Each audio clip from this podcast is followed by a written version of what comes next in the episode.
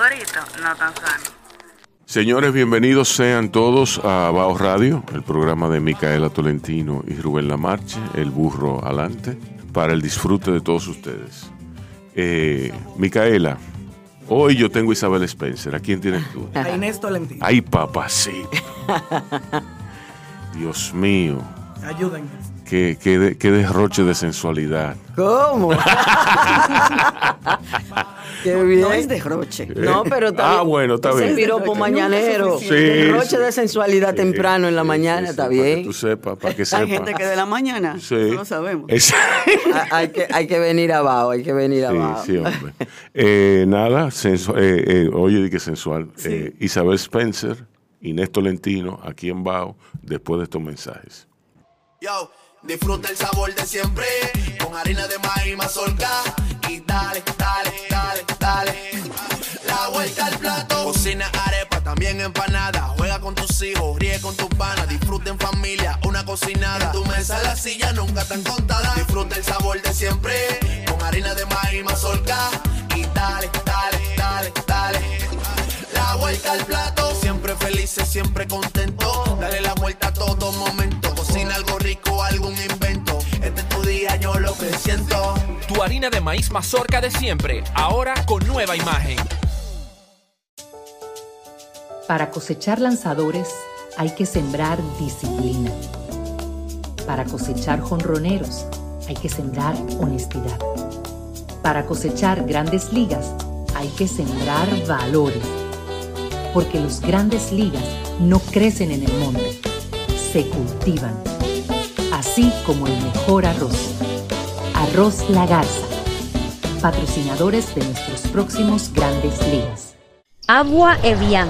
Renueve tu ser y vive la experiencia única de beber del manantial de la vida y siente cómo tu cuerpo se revitaliza con cada sorbo. Agua Evian. Frescura que te inspira. Cada uno de nosotros tiene una forma diferente de celebrar el éxito.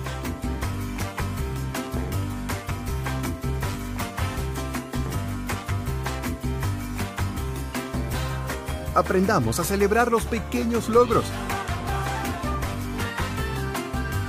Porque quien celebra la vida todos los días ya alcanzó el éxito que tanto estaba buscando. Don Pedro, celebra todos los días.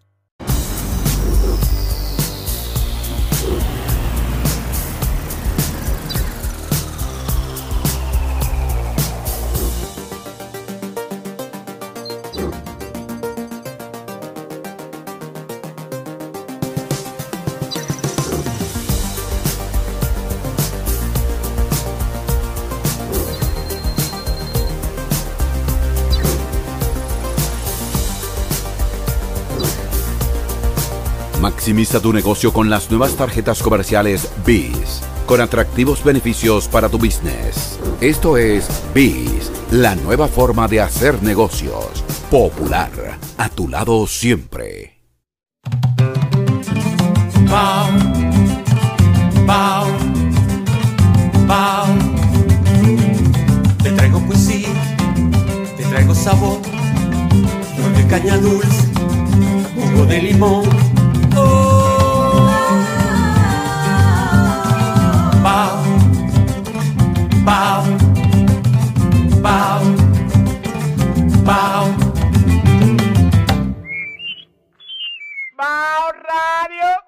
Comparte, recuerda darnos tu like y activar la campanita para notificaciones. Señores, aquí estamos en Bao Radio con Inés Tolentino y Isabel Spencer. Inés, vamos primero a hablar de la última exposición que ya no está al público, se acaba de cerrar, pero háblame de eso un poquito. Esta exposición se llama, mm, se llamaba Caribe en Residencia y es un proyecto organizado por la, mm, digo organizado porque se mantiene el, el proyecto, eh, pero con otros artistas, se llama Caribe en Residencia.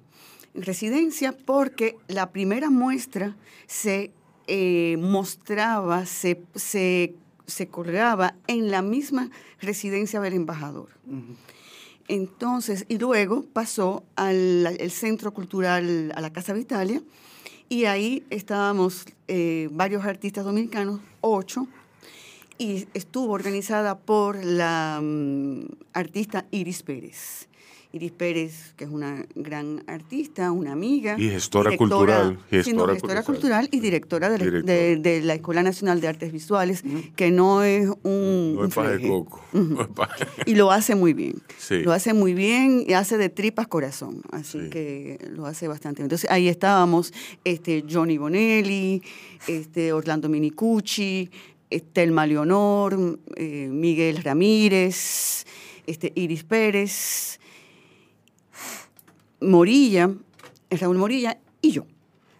Ahí estábamos los ocho. Entonces ahí presenté. Parte de una, de, de una, De una de una generación, de un colectivo, de una generación específica. Sí, hay algunos que, que son, podrían ser la generación del 70, aún este, rayando un poquito en el 60, este, y luego yo que pertenezco a la generación del 80, y todo eso sería más bien la generación del, del, del 90, aunque ya no se habla de la misma manera.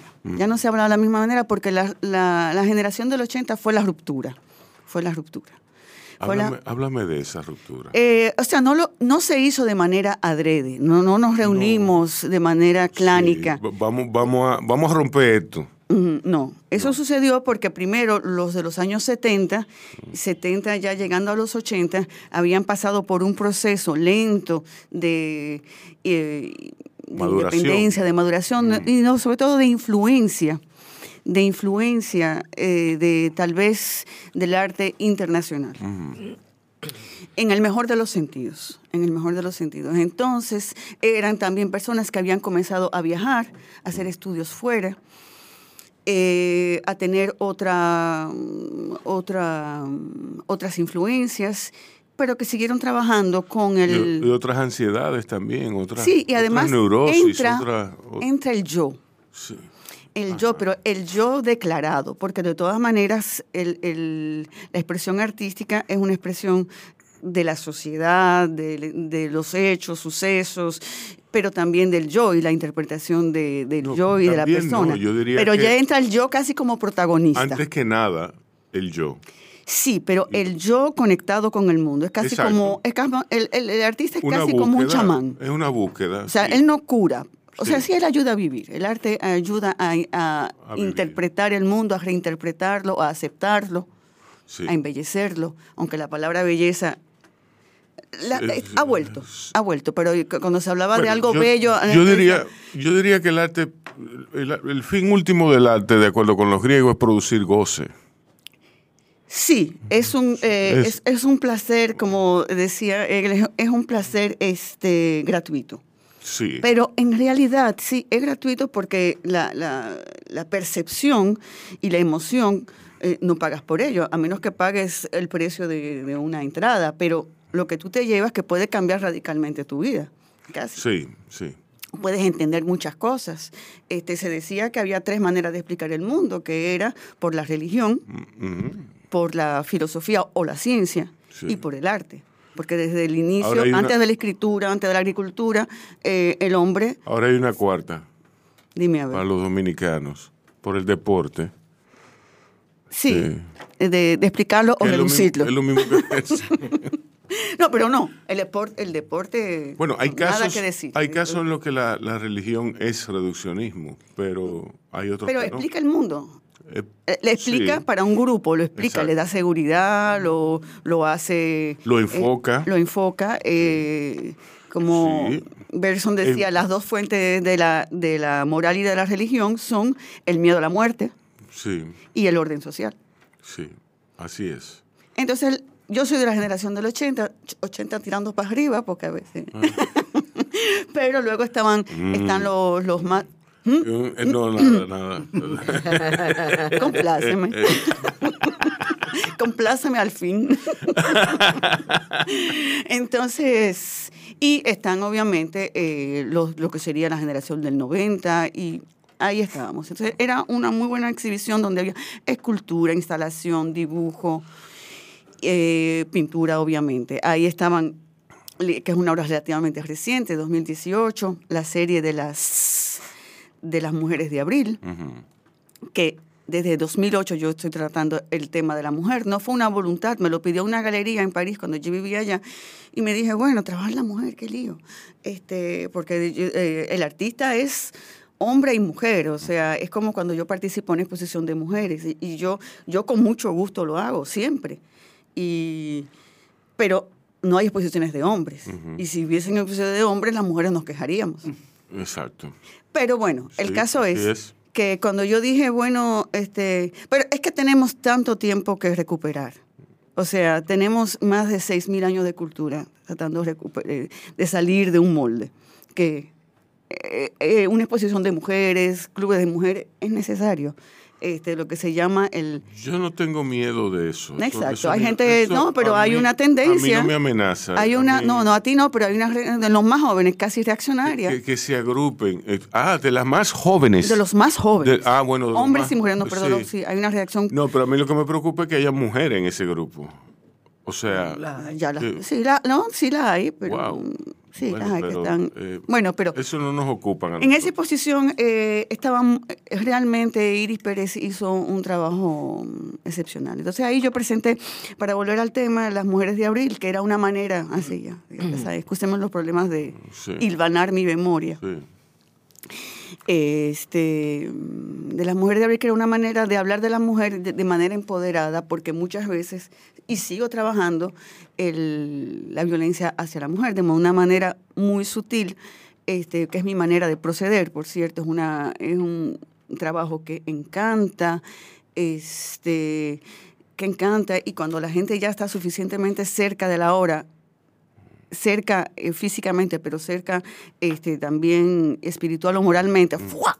como una como el beso de la mujer araña. Sí, sí. Ahí entiendes el mensaje de, de violencia. Entonces, esas mujeres de abril, que son mujeres empoderadas, una crítica de arte dijo que eran bandoleras armadas. Y yo dije, ay, mamacita, así que... tal". Bandoleras Sí, armadas. porque no, las, eh, esas, ocurre. esa- esas son las Danae Esas son las danas. que son las versiones que, que a partir del mito del mito griego, o sea, del mito de la mitología griega, esa es eh, no, es la, son las mujeres de abril, unos colores, unos Yo no la conozco esa. sí, sí, sí. ¿Tú la? La vas a reconocer, sí, sí, la vas a reconocer. El caso es que ahora estoy haciendo una serie, había en esa exposición una serie que estoy haciendo desde hace menos de un año que se llama La piel Ujú.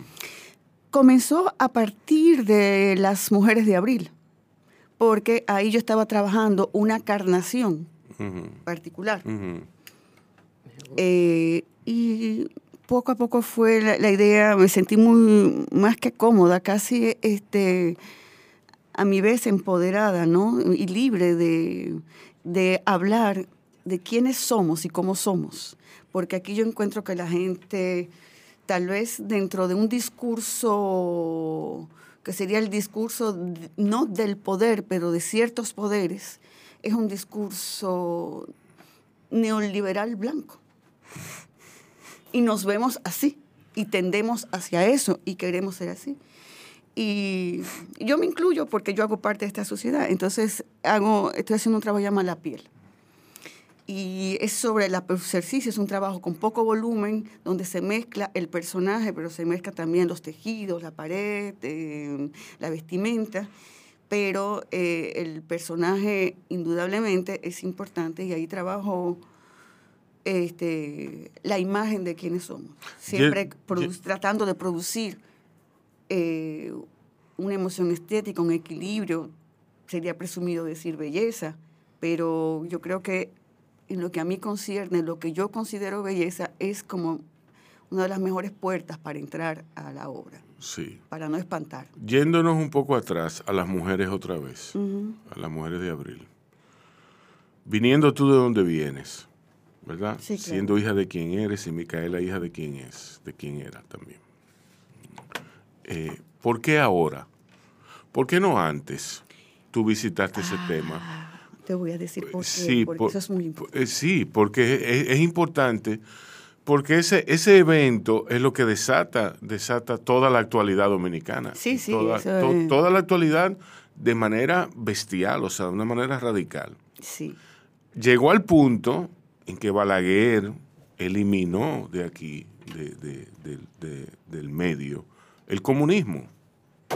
el comunismo formal, el comunismo académico, lo, lo eliminó y después eliminó el comunismo operante. No, el, eh, eliminó el operante y luego eliminó el académico.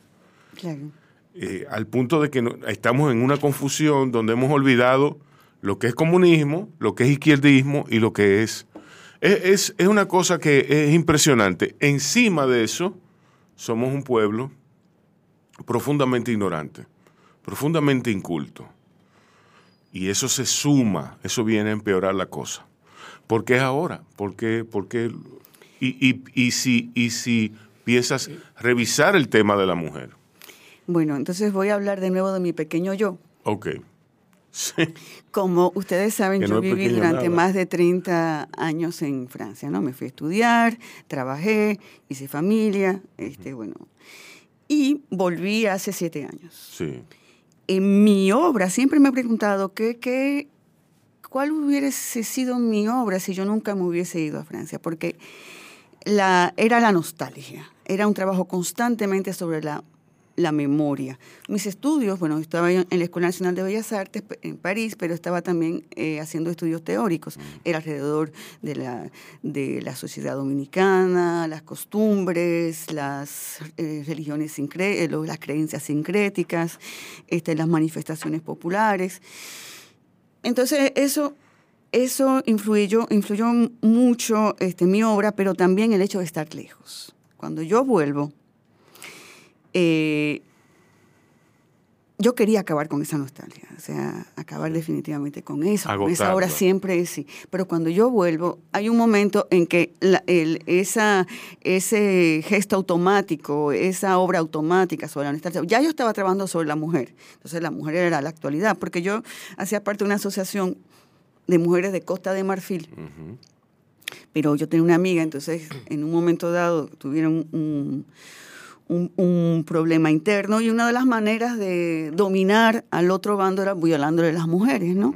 Sí. Lo que hace que muchas veces se quedaban en cinta y a partir del momento que quedan en cinta destruyen el núcleo familiar. Exacto.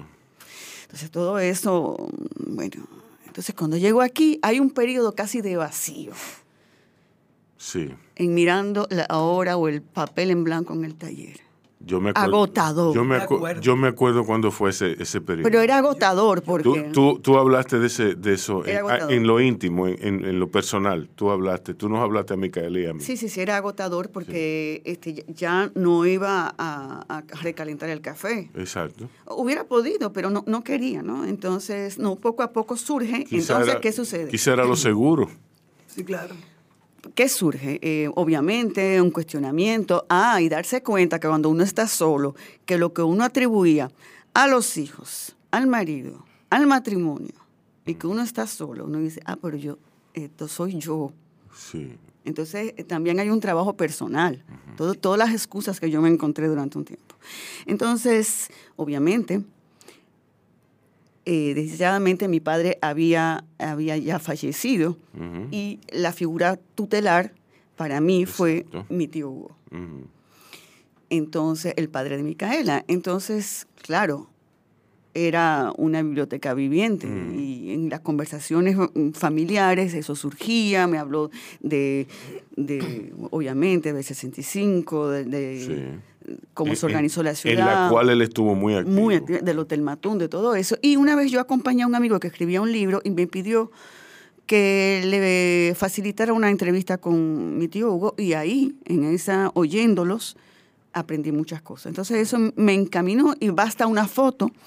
Y eso le sucede a muchos artistas. Basta a veces una frase, una foto en el periódico, un, un- un libro y una fotografía para que de repente se cristalice se cristalice lo que tú estabas buscando. Es como la pieza, es una, es, es una, es una imagen que utilizo mucho, es como la pieza de un rompecabezas, la que resuelve el Sí, rompecabezas. sí. Entonces, ese azulito insignificante. Y todo cae en un momento preciso que tú no controlas, que tú, que tú Entonces ahí del, es... del que tú no estás consciente cuando puede suceder y todo cae, tú solamente te tomas conciencia cuando cae. Sí, y, la- y ahí es un Y periodo ves- de euforia. Lo, lo ves armarse, Euforia. sí.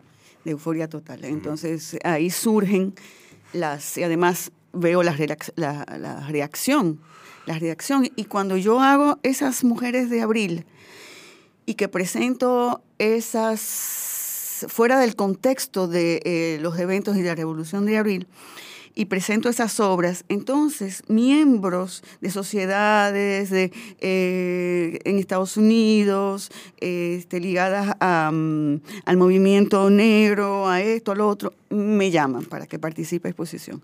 Porque si bien esas mujeres armadas eh, pertenecen a nuestra historia, a la historia dominicana, pertenecen también a la historia universal. Sí.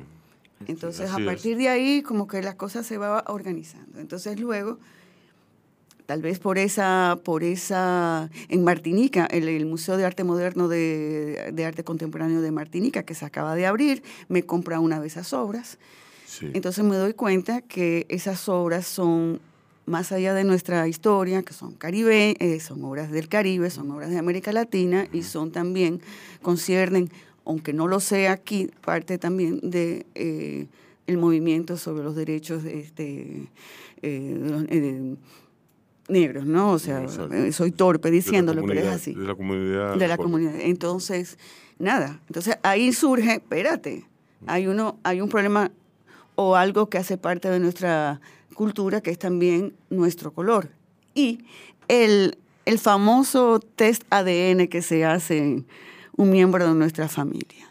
O sea, estamos hablando de 22%. Sí.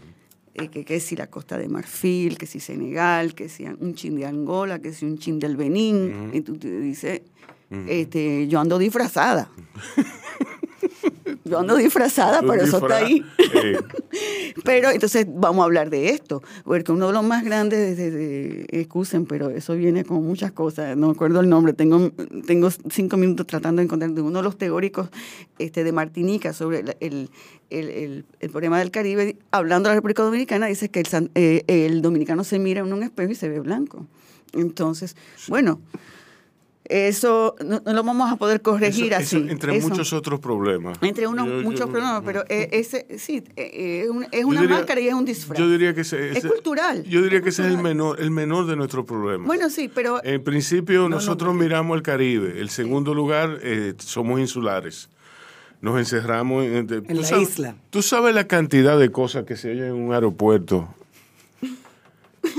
Que tú quieres volver a coger el avión. y que, que, no, espérenme. que no, que a mí me dan ganas de coger un avión, de, de- de quedarme allá. ¡Ey, no, ven acá, Manuel, La Manuel! maleta está dentro del avión. déjala Eso es, eso es. Que han viajado 29 mil millones de veces. Es como que han viajado por primera y, vez. y to- y- Yo no y- y entiendo. tiene- y tienen la isla, la isla, Sí, sí, son sí. tan insulares, tan insular.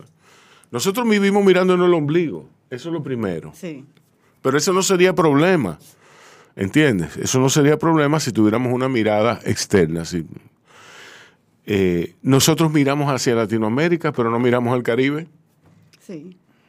Y eso supone otra, otra gran, otro gran problema, porque sucede y viene el caso que nosotros somos las Antillas mayores, que estamos en el medio, tenemos una posición privilegiada, Claro. privilegiadísimo, y solamente miramos hacia un continente, Claro. cuando debemos mirar hacia, hacia todos lados. Nosotros deberíamos ser el centro comercial, cultural.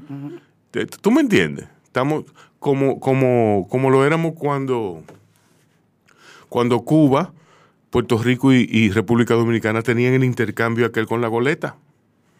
Ah, sí. Pero lamentablemente no, no, no, lo- no lo vemos. no. Bueno, pero eso es una herencia de dividir para mejor gobernar. Sí. O sea, los, difer- exacto. los, los diferentes eh, imperios, eh, y, y incluyo los más republicanos de esos, se, Sí. se han organizado para eso y luego nada. Es así. Entonces, estoy haciendo una serie que se llama La piel. Sí. Y esa... Yo veo que Estoy muy la, contenta. yo veo que la factura eh, con lo la factura ha cambiado. Son trabajos más más eh, más sofisticados, de técnica más mixta, por así decirlo. ¿Por qué?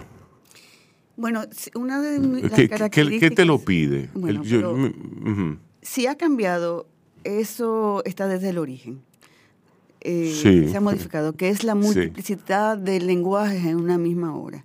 Habrá siempre Sí, una no. parte que es muy acabada, eh, casi académica, y alrededor signos, símbolos, manchas, eh, algo que se podría asimilar a lo abstracto, pero no es abstracto, puesto que él, él hace parte de un conjunto figurativo. Pero es, es- a veces puedo tener en, el mismo, en la misma obra donde haya un dibujo o una pintura muy acabada, puedo tener un dibujo voluntariamente torpe, casi infantil.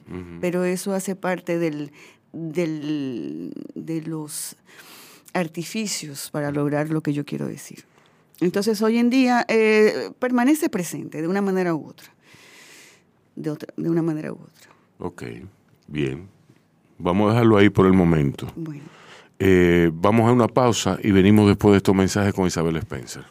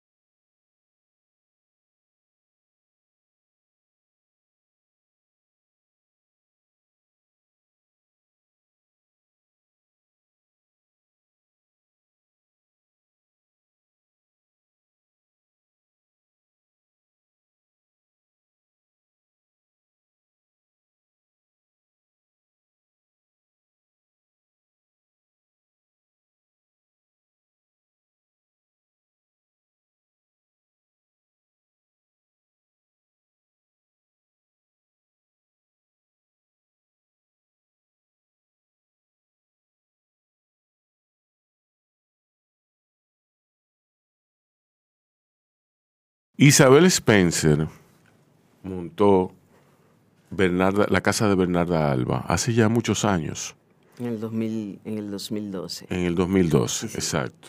Wow, 2012 de verdad. 2012, que fue cuando salió el colectivo, cuando estrené con el colectivo Exacto, de teatro Maleducadas, Maleducadas. exacto. Sí, sí. Eh, una obra que a mí me sobrecogió. A mí me agarró, me, me sacudió, me trayó, me... Sí, y yo la, la he visto en varias versiones de manos de distintos... eh, esa obra permanece como una de las obras maestras del teatro. No importa quién la monte, no importa por qué, porque la esencia está ahí. Lo que, lo que tú vas a ver es la forma en que la montan, la... Y desde, desde esa época, Isabel Spencer es de mis favoritas en, en- en el teatro. Y el colectivo Maleducadas, naturalmente, que está entre, entre ellos, en- co- con ellos. Hoy por hoy, eh, Isabel viene a anunciarnos primordialmente eh, el estreno de Dos Soledades Así es. una obra eh, de un francés que yo no he visto, naturalmente, eh, pero a mí me alegra mucho porque esto es, este es la conclusión de un largo proceso eh, durante el cual Isabel me decía que iba a venir, Ay, me decía que no, después me decía que no, me cancelaba. Llegó un momento en que yo pensaba que ella me estaba ninguneando, como Fausto No, Rojas. por, por favor. Sí, como Fausto Rojas. De ninguna manera, querido Sí. Rubén, ¿cómo va a ser? Que ella era una... ella- no, porque tú, tú no sabes, ¿tú me entiendes? No, pues te lo estoy aclarando, eso no es así. Isabel, ¿cómo estás? Eh, yo estoy bien, yo estoy bien y, y- y muy contenta ya de concretizar nuestro encuentro, Rubén. Sí. Ya. Que por espero que no sea el último, que no, No, sea el último. claro. Tú tienes que venir a hablar de teoría pesada. Vamos, Tú vamos tienes a que venir con un día. morla. con Me voy a preparar con todos los cartuchos sí. para venir Sí, hombre. a teorizar para acá. Mira, háblame, háblame de dos soledades. Eh, bueno, Dos Soledades es la próxima producción del colectivo de teatro Maleducadas.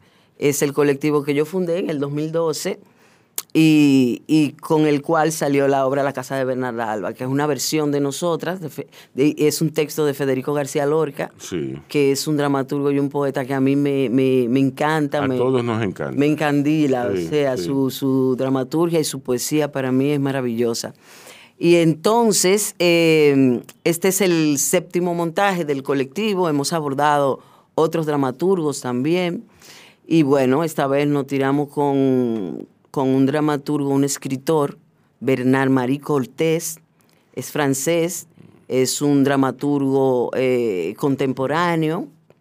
eh, que murió no hace tanto, en el, en el 89, a los Sí. 41 años, y, y he decidido eh, montar esta versión de él de un texto que se llama La soledad en los campos de algodón. Esa fue su obra. Él, es, él escribió en el 87 y en el 89 él murió por afectaciones eh, de, su, de su tema, de su condición, tenía sida, ¿no? Entonces murió, murió eh, en ese año. Eh, lo que yo estoy planteando ahora es una versión de Dos Soledades. Por lo general, esta obra eh, son dos hombres, la han montado mujeres y se ha montado de muchísimas formas, porque al final el arte es la, representación Claro. eh, de una misma pieza en diferentes, en diferentes miradas, ¿no? Y en este caso es la mirada mía, ¿no? Sí, sí, sí. Es una mirada de una mujer caribeña, es una mirada de una mujer racializada, que todo eso tiene peso dentro de mi obra. El hecho de que yo sea eh, mujer, negra, isleña, eh, de Puerto Plata, tú sabes, Sí. que ese es mi lugar de enunciación. De allá yo vengo, aquí a la capital. Y todo eso tiene que ver conmigo. Puerto Plata. Ya Yo soy de Puerto eh, me- Plata. eso, eso explica muchas cosas. Sí, yo soy de Puerto Plata. Entonces Sí. todo eso tiene que ver con mi obra porque todo eso soy yo. La cuestión es Tú tienes el saoco de Puerto Plata. tengo el, el swing, Fue- el saoco. El swagger. el El swagger. El swagger. Entonces, nada, eh, hice esta versión que se llama Dos Soledades con otra compañera, colega, Karina Valdés. Sí. Me acompaña. En este caso yo estoy haciendo la dirección y producción y estoy actuando también. Son tres eh, terrenos en los que estoy trabajando, pero tengo un grupo de artistas que sostienen esta propuesta. Realmente yo sola, imposible. Hay un grupo de artistas con los que estoy trabajando, gente muy comprometida y sobre todo que tenemos una visión muy parecida del arte, del cuidado de los detalles, de cómo concebimos el mundo, de cómo, de cómo miramos eh, eh, el mundo, la sociedad, de cómo nos miramos a nosotros y nosotras. Entonces también eso es importante al momento de crear un grupo de personas a trabajar una propuesta, que estemos montados en el mismo barco. Claro. Porque ahí, ahí, ahí vamos a llegar como a un puerto en común, ¿entiendes? Exacto. Entonces, en este texto, que es complejo, me gusta mucho la dramaturgia de, de Cortés porque el autor, el autor a mí me, me, me conecta mucho con algo que él tiene, es muy, su, su dramaturgia es neurótica, muy rebelde, eh, muy eh, eh, desestructurada, Ujú. parecería caótico y tiene algo también en lo salvaje de su texto que a mí me conecta. Cortés tiene eso, pero también tiene la otra parte profundamente humano. O sea, sus textos atraviesan la parte de la humanidad de la gente, Bueno, pero- las carnes. Sí. Y esas dos, esa mezcla de esas dos cosas, Quizá por eso. a mí me interesa. por- no digo, que quizá por eso es, es así, por, por ser tan desestructurado, por ser tan, tan, tan violento. Sí, sí, y tiene e- eso, eso, e- esas dos partes, porque también es tierno, es suave, pero, pero atraviesa como las fibras. E- Eso me pasa a mí con Cortés. Y entonces por eso decidí también abordar el texto. Es un texto muy abierto. Cualquier director o directora que agarre ese texto lo puede montar, porque el texto al final es un pretexto de tú decir algo para un director. Sí. Tú tienes el texto y luego es un pretexto para tú decir lo que tú quieres decir. Exacto. El texto está ahí. Sí. Entonces, él deja este texto abierto con un final abierto para que tú lo montes partiendo de lo que tú entiendes, de lo que te vibra como, como directora. Y hay tres premisas específicas que yo estoy trabajando ahora en el texto, que es el deseo, la soledad y la muerte. Son tres temas fuertes, eh, complejos de traducir, porque son intangibles. O sea, el deseo no se... No, tú no lo agarras, pero lo sientes. La soledad tampoco, pero se siente. La muerte, bueno, tú la puedes ver cuando la persona muere, pero también es un proceso que es extraño en la vida de los seres humanos. Y esa extrañeza también me gusta. Entonces traducir eso en el teatro con estos dos cuerpos de estas dos mujeres que atraviesan por todos esos momentos y comenzar ¿no? a explorar el tema del deseo. Hay un poco también, lo atraviesa por la erótica, porque el deseo no es solamente la erótica en nuestra vida, nosotros somos seres deseantes. El deseo se termina cuando la gente se muere. Tú dejas de desear con la muerte y no es casual que las tres premisas sean el deseo, la soledad y la muerte. porque deseamos para llenar, deseamos para llenar soledades, deseamos, deseamos tantas cosas y estos dos personajes, estas dos mujeres, estas dos energías, más bien, porque la idea también con esto es que los personajes sean energías vivas para quitarle un poco eh, hombre, mujer, actrices, dos mujeres. No, dos energías creando, dos energías en un espacio para compartir esta historia, para entrar a esta historia, para compartirla con el público y para transitar por estos tres temas que son tan complejos, pero tan humanos, pero tan cercanos, y cómo relacionar la soledad con el deseo, con la muerte, con el ser. Es una. lo que proponemos es un diálogo, es un viaje al interior de la gente. Si conecta con el ser humano, el proceso está ahí. Y bueno, ya el resultado hay que soltárselo al universo. ¿eh? La labor del artista es crear honestamente tu obra y soltar el resultado.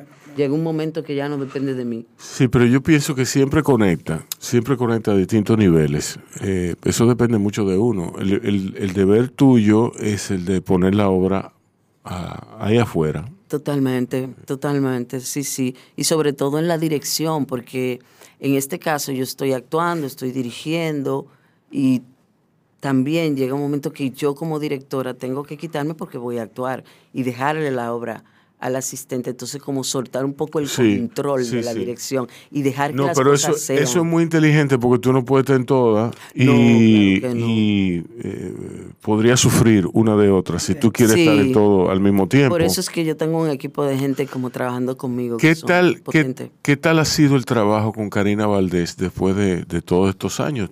Karina Valdés fue la que hizo de Bernarda Alba en, esa, en, esa puesta, en esa puesta en escena. Era muy joven. Era muy joven. Todavía, muy jóvenes. Todavía, todavía ella es joven para ser de Bernarda Alba. Ella estaba maquillada, proyectó la voz, pero la proyectó de una forma es, maravillosa. Espectacular, espectacular. Te digo, quedó enclavada en mi memoria como una, una de mis piezas favoritas de todos los tiempos.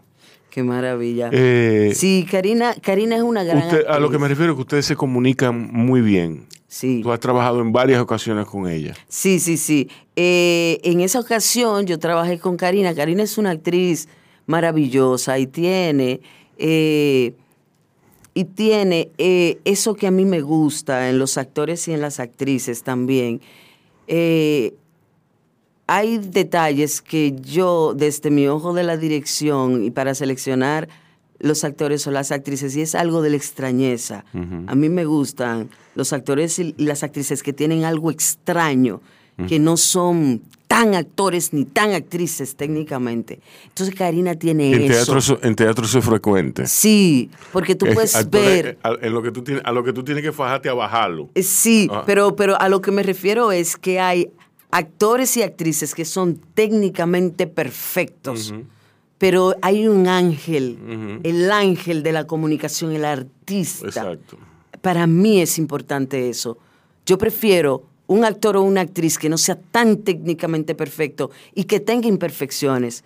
El arte, las imperfecciones en el arte a mí me seducen, me gustan. Y eso yo lo encuentro en, la, en, un actor o una actriz. Yo miro y, y, digo, esto me gusta, tiene tiene esa particularidad. Entonces Karina tiene eso, aparte de que es muy disciplinada, es muy fajada, muy fajada, y nos conocemos. Trabajamos en esa época juntas, pasó mucho tiempo para volvernos a juntar ahora, y, también es experimentar eh, ese crecimiento y, y ese tiempo que pasó sin juntarnos a crear y reencontrarnos.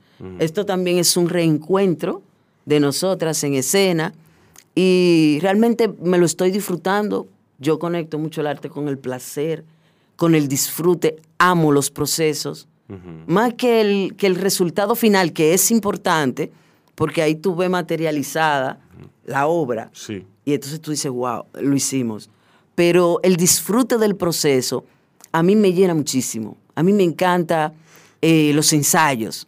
En los ensayos yo encuentro, yo exploro, yo tengo un espíritu explorador, eh, me divierto como una niña, me conecta con mi universo Todo- eh, todo creativo. todo Yo soy creador- feliz en todo el creador proceso. importante es de esa forma. Sí, sí, sí. que ama el proceso. Yo lo Inclusive, amo. inclusive Kubrick, yo, yo leía mucho, yo leo mucho sobre el proceso de Kubrick.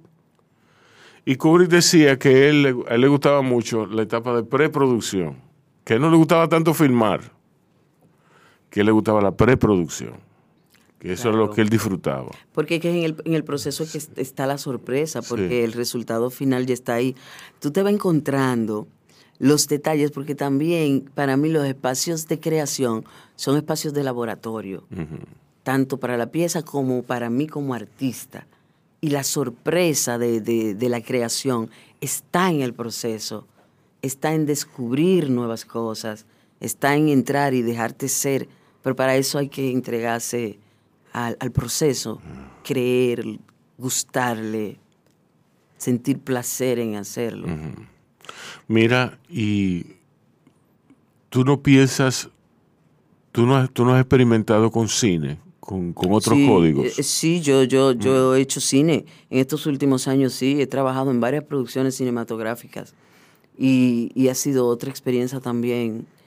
Eh, el cine entró último en mi vida ahora. Yo soy una mujer de teatro, mi base, mi Sí. raíz es el teatro y el teatro Como todo buen actor de yo cine. amo, amo mi teatro, o sea, eh, desde ahí es lo mío. Y después viene el cine, y después viene lo otro, pero mi, yo soy esencialmente una mujer Sí. de teatro. Eh, y entonces conecté en el cine y son dos experiencias muy diferentes a nivel de actuación también. Eh, pude, pude identificarlo, pude sentirlo, pude vivirlo ¿no? en mi cuerpo, en mi trabajo, en mi oficio. Eh, el teatro, tú tienes, el actor y la actriz tiene que llevarle al público su cuerpo. El cine te trae al público aquí. Por eso son tan diferentes los códigos. Sí. El teatro es expansión, sí. el cine para adentro. Entonces también hay que tener eso muy consciente al momento de actuar para cine, de actuar para teatro. Son dos experiencias muy, muy diferentes y maravillosas. Y una cosa también que las hace muy especial para mí cada una es que en el, en el cine tú perpetúas una actuación, tú perpetúas un momento. En el teatro es el aquí y el ahora, es un momento vivo. Sí. Eso es tú y yo aquí. Este momento ya pasó y ya tú te lo vas a dar. Es único, aunque la obra se repita. La energía de ese día en el actor y en la actriz, tú te estás dando tú un puedes- arte puro. Tú puedes replicar. Replicar. Exacto. Y, y ahí, se, ahí queda delatado, ahí queda expuesto el nivel de profesionalidad tuyo. Que tú vengas triste un día, que tú vengas con un dolor en un, en un dedo de un pie porque te diste un golpe y tú das lo mejor de ti. Pero no, no te queda igual. No, queda- No, es que ninguna como función es como el igual jazz. que otra. Es como que que por más que tú oigas una melodía en distintas ocasiones, es diferente. Claro, porque, por, por, por- por- porque es energético también. O sea, nosotros estamos compartiendo una energía con el público y cada función, como cada momento de la vida, es único. Esto que está pasando Sí. es irrepetible. Exacto. No hay más. Sí. Es ahora. Ujú. Y punto. Así pasa en el teatro. Y entonces por eso es que el teatro a mí me enamora. Porque yo puedo vivir esa experiencia única con el público. Y es efímero y por efímero es bello. Exacto. Porque lo efímero es, ven, estamos aquí y ahora. Y no va, no va a haber otro momento. Ok, ok. Vamos, vamos, vamos, a, vamos a, lo, a lo nuestro. Eh, Vamos en concreto, ¿cuándo se va a presentar Dos Soledades? dónde y a cómo, dónde, cómo se le puede ver. Ok. Exacto. Mira, Dos Soledades se va a presentar del 17 de agosto al 27 en Casa de Teatro. Mm. Las boletas se pueden eh, reservar o comprar en TIX. Hay una preventa que son 800 pesos para estudiantes con carnet, y esto es importante, el día del estreno, el jueves, 500 pesos la entrada para los estudiantes con carnet, Exacto. estudiantes de teatro, y la entrada general mil pesos. Exacto. Estamos ahí en Casa Sí. de Teatro, sí, sí, sí. Eh, estamos tratando de hacer como lo máximo, sacar una propuesta teatro- estéticamente. ese teatro es tu casa. Sí, el colectivo nació Sí. allá, realmente en mi casa. Sí. Toda esa gente de casa de teatro, Julio, Sí. Víctor, yo llego allá, llegó Isabel, vamos arriba. Exacto. Y eso es como una celebración ahí. Un saludo caluroso a- Sí, a Julio. y a, y a- y a don, don Freddy también, Sí, que siempre tiene mucha apertura y le gusta mucho el trabajo de Casa de teatro Maleducada. en mi casa también. Total, y además la historia que construye Casa de Teatro en torno a los artistas. Porque es que yo llegué aquí, yo tengo un relacionamiento en Casa de Teatro, que mi casa, Sí. desde que yo comencé mi carrera, me- es un sitio donde me Yo siento en casa. la parte más oscura de casa de teatro conmigo eh, tiene que ver cuando, cuando yo celebré mi matrimonio allá. Oh, sí, ¿qué pasó? Sí, no, y tengo que darte más detalle. No, pero- Mi matrimonio. o sea, Ajá. no, es bufiando, es bufiando. Ya. Eh, pero en casa de teatro yo cogí, o sea, yo era un niño. Y yo cogí clases de pintura con Ángel H. y con Elsa Ay, Núñez. con don Ángel O sea, tan querido. Tú, tú lo, tú, tú- tú lo puedes creer. Yo no, yo no me di cuenta de la, de la monstruosidad. Sí. de- de- sí, hasta cuando yo dije, pero, pero yo estaba estudiando con Ángel H. Con Ángel H, don Ángel. Con que- Ángel que- H. Una Él lumbrera estaba maravillosa. ahí. Y estaba Elsa Núñez. Ay, sí. Wow. Dos, Bueno, dos hablando de eso, dinos, eh, Inés, de tus proyectos futuros. Bueno, este, ahora acabo de terminar eh, un proyecto que es que va, está destinado al, al, al faro a Colón. Bueno, eh, Alfaro a Colón. sí, sí, sí. Entonces, yo Pero tú estás segura que no es el falo, que tú, que, que no es el falo a Colón. debe estar en muy mal estado. Aunque el faro no está en Sí, tan buen eh, sí, sí. No, es un proyecto. eh, recibí una llamada de la Embajada de Alemania eh, dentro de los múltiples, este, eh, los múltiples proyectos por lo cual eh, at- atraviesa el, el Faro Colón para este, Revivir. revivir o sobrevivir. este, eh, hay cada embajada, un cierto número de embajadas tienen un, un- un espacio, ¿no? Entonces, ellos tuvieron una buena iniciativa, me parece. Ellos escogieron cuatro, cuatro artistas, más bien figurativos, y le nos dieron a escoger una región de Alemania. sí. Yo rechacé el proyecto porque tenía mucho trabajo, mucho trabajo y además, no, no estaba en eso, pero me volvieron a llamar, tengo una muy buena amiga vinculada con todo eso, que, eh, uno de nuestros lugares de reunión era eh, sistemáticamente la casa de teatro. Ella fue embajadora aquí, este, hicimos muy buenas amigas, ahora ya está en Perú y me dijo, sí, pero hazlo. Bueno, finalmente. Y me tocó una, yo escogí, ella me dijo, escoge el norte de Alemania. Y era para mí, es un lugar que está fuera del cliché. Porque uno piensa en Alemania, uno piensa en cerveza, salchicha, Sí. este, El gozo, Bavaria, el gozo, sí. Bavaria, y, y claro, uno piensa en ese pasado tan oscuro. Entonces, el norte, el norte es casi una región, es, es como la, la, la antesala del polo norte, Ujú. en cierta manera. Sí. Hay un, un pasado interesante que es todo ligado al comercio anseático, Ujú. cosas que yo ignoraba totalmente. Lubeck, para mí Lubeck es un lugar muy importante porque hay dos escritores que yo que son esenciales en, en mi vida, que son Günter Grass y Thomas Mann.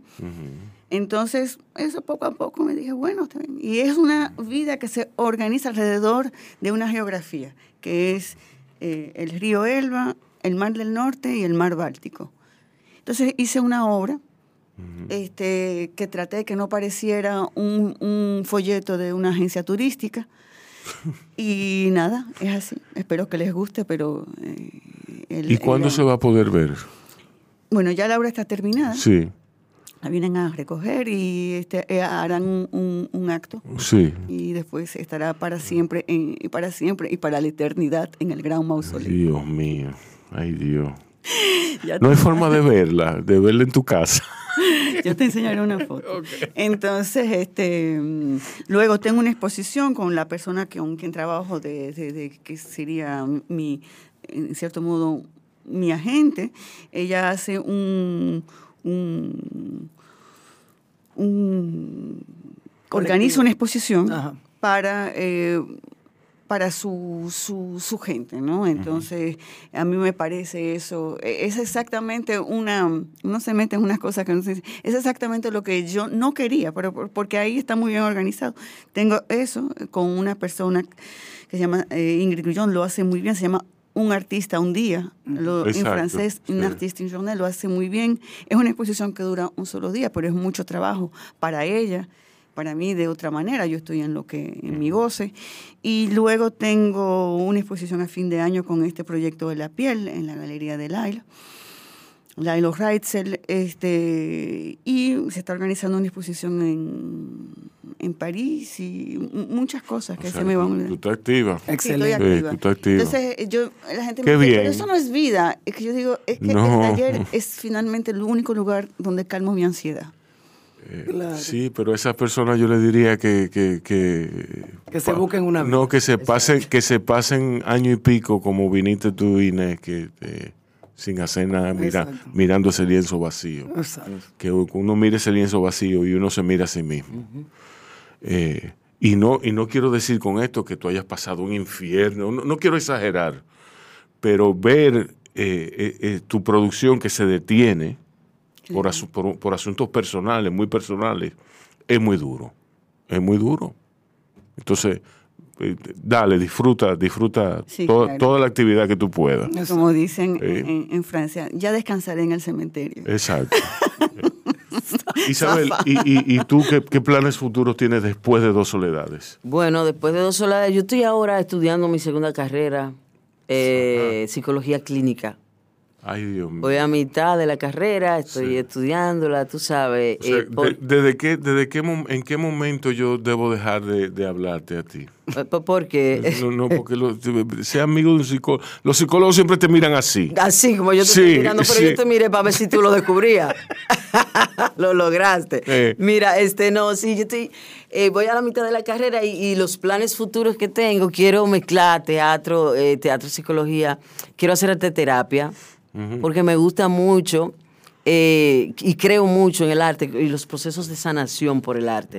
Entonces ya tengo el teatro, entonces con la herramienta de la psicología mezclar y eventualmente yo sé que, que- que voy a, a- a explorar ese terreno. De hecho, dentro de los talleres, que es otra parte de mi trabajo, yo trabajo con diferentes grupos, con niños racializados, racializadas, con la comunidad LGBT, trabajo con, con personas con, con capacidades diversas y todo eso yo lo articulo al teatro como proceso de sanación, como de dar, un, de dar una voz para hacer catarsis. Exacto. Entonces ahora eh, en eso estoy. En eso estoy. Como ese es un proyecto a largo plazo, pero ya comencé como a construir los pasos que necesito para eh, llegar ahí. Y bueno, artísticamente, pues dos soledades.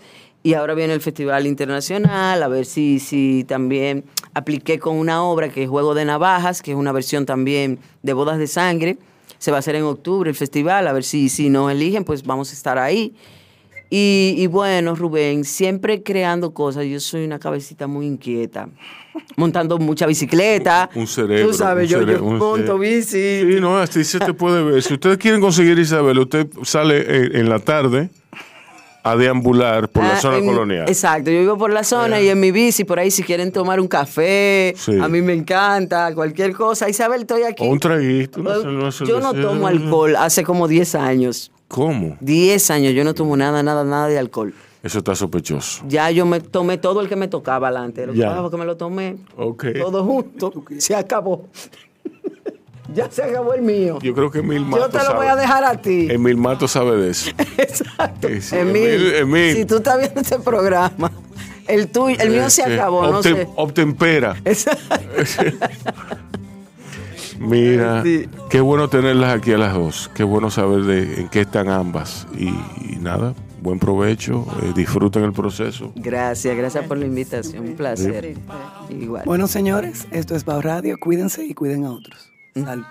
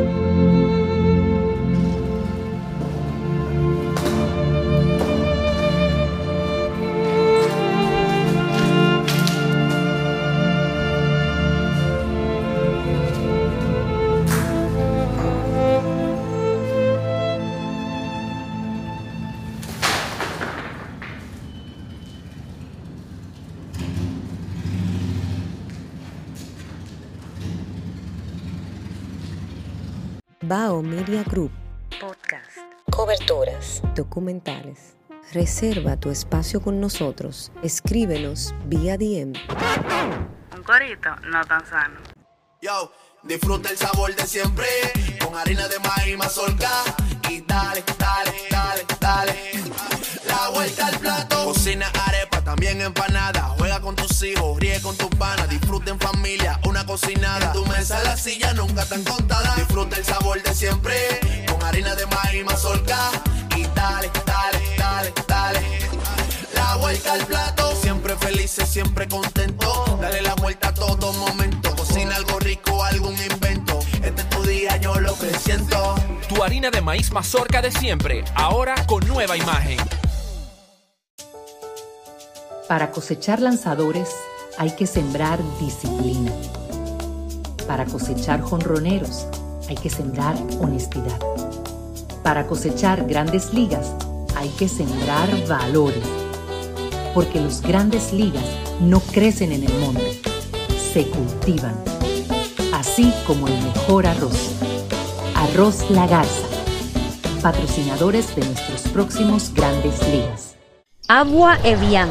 Renueve tu ser y vive la experiencia única de beber del manantial de la vida y siente cómo tu cuerpo se revitaliza con cada sorbo. Agua Evian. Frescura que te inspira.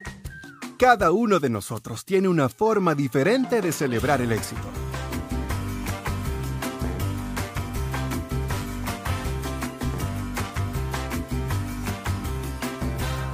Aprendamos a celebrar los pequeños logros. Porque quien celebra la vida todos los días ya alcanzó el éxito que tanto estaba buscando. Don Pedro celebra todos los días.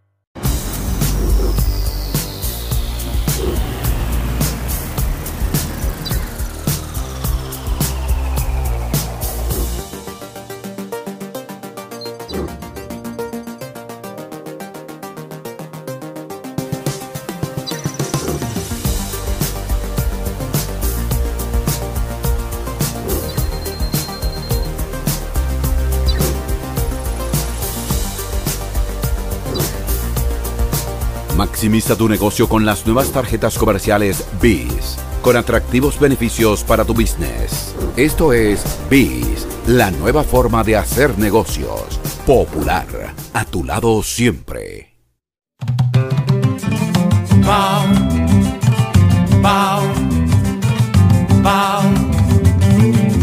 Te traigo poesía, te traigo sabor, de caña dulce, jugo de limón.